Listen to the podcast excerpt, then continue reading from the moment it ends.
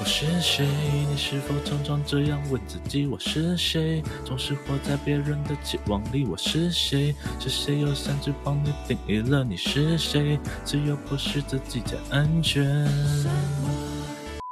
好，不管是谁，只要大家知道我是谁？就好。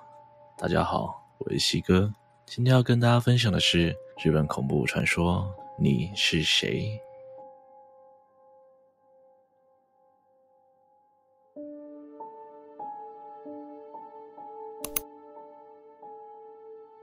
提到镜子这个再也平常不过的日常用品，你脑海里闪过的第一个画面是什么？是自己，还是镜子反射出的背后之物，或者是你最害怕的东西？当你与镜子面对面静止不动时，镜中出现的画面会是什么？在日本当地就流传着一个都市传说：连续三十天面对镜子，对着镜中的自己喊“你是谁”，每天一次。一天喊十遍，传说镜中到最后出现的不知道会是谁。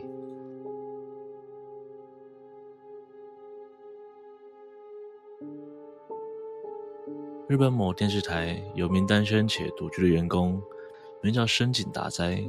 某天，公司决定做一档实验性的实境秀，于是公司里的节目组便找来了独居的达哉，并邀约他参与这个实验。你是谁？一开始，达哉对于这个实境秀的内容感到无聊，只是连续三十天对着镜子喊“你是谁”，于是一开始便拒绝了节目组的邀约。但又看在有丰厚的奖金份上，达哉在此时犹豫了。就在反复的邀约与拒绝的过程中，节目组对达哉邀约时说明了这个实验会让人发疯的状况，也让他陷入了恐惧与现实中的互相拉扯中。最终在现实的诱惑下，达哉答应了节目组的邀约，决定参与这档实景真人秀。于是节目组开始进入了达哉家，架设各式的摄影镜头，尤其是浴室里的各个角落，更是多方向的镜头对着浴室里的镜子，这样更能全方位的录到达哉每天是否都有面对镜子进行“你是谁”的实验。而公司也派一名叫做增田祥太的工作人员，每天在公司观察达哉在家实验后的状况。也必须每天汇报达哉的情况。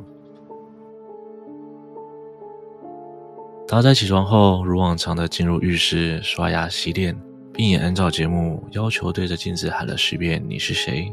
喊完后的达哉连自己都觉得愚蠢好笑，对着镜子喊“你是谁”，当然是自己啊，那不然还是谁呢？就这样，达哉每天都会挑选一个时间进行实验，有时候是早上，有时候是吃饭时或入睡前。连续三到五天后，达哉的精神状况都还算正常，也还会对着镜头说：“这没什么嘛。”直到了第一周的某天早上，达哉一样开始对着镜子说：“你是谁？”此时的他还算没有什么异样，只是略显疲惫而已。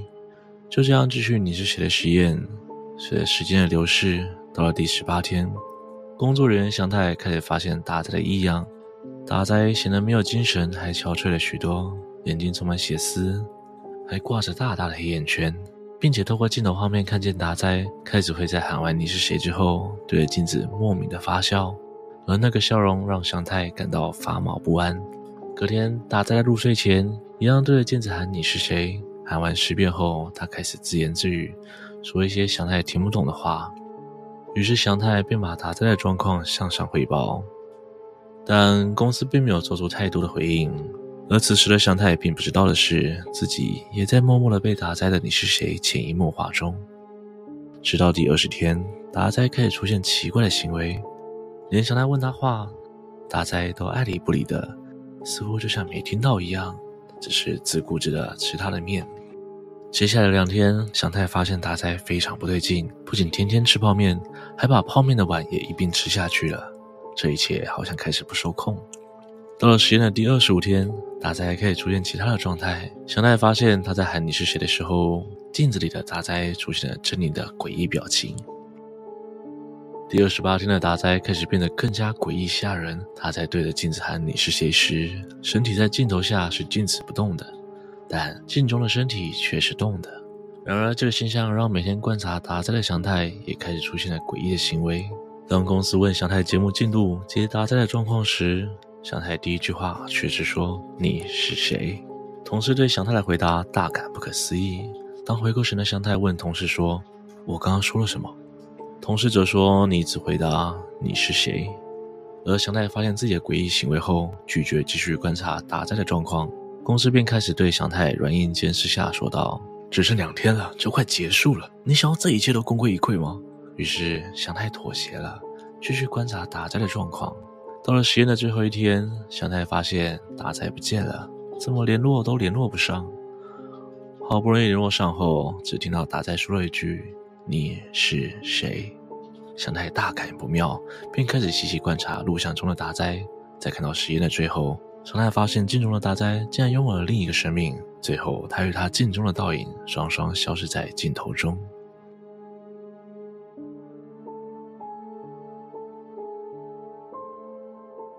而关于你是谁的这个传说，有心理学家表示，这是一个叫做格式塔崩坏的心理实验，又称为语义饱和。是指人的眼睛一直重复盯着一个字看，久了之后会出现短暂性不认识该字的状况。还记得小时候被老师罚写的状况吗？罚写同一句话或一个字一百遍以后，会发现这个字不是自己认得的字，所以目前这也是不鼓励罚写的原因。而也有台湾网友在网上发表自己要挑战你是谁的这个实验，证明自己到底会不会发疯，也想以此证明自己的心理素质非常强大。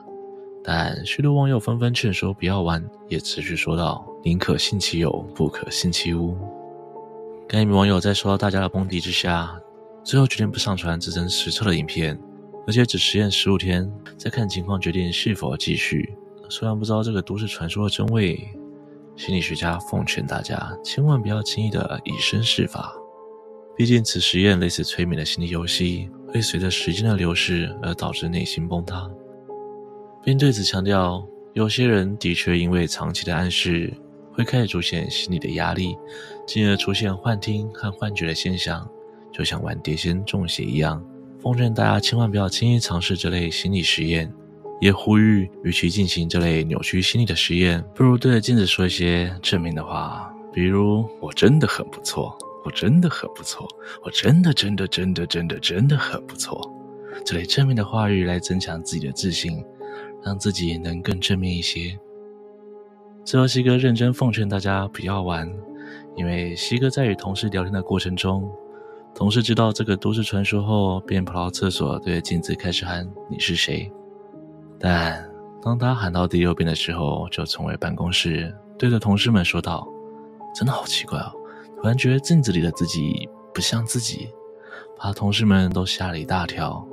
只喊了六遍就觉得诡异的同事。更何况是连续喊十遍，还要持续三十天，这不发疯都难吧？今天的分享就到这边。如果您喜欢今天内容，请不要忘了帮我按赞、订阅、分享，并且开启小铃铛，才不会错过更新的通知哦。如果想听的内容，也欢迎留言告诉我。我是西哥，我们下次见。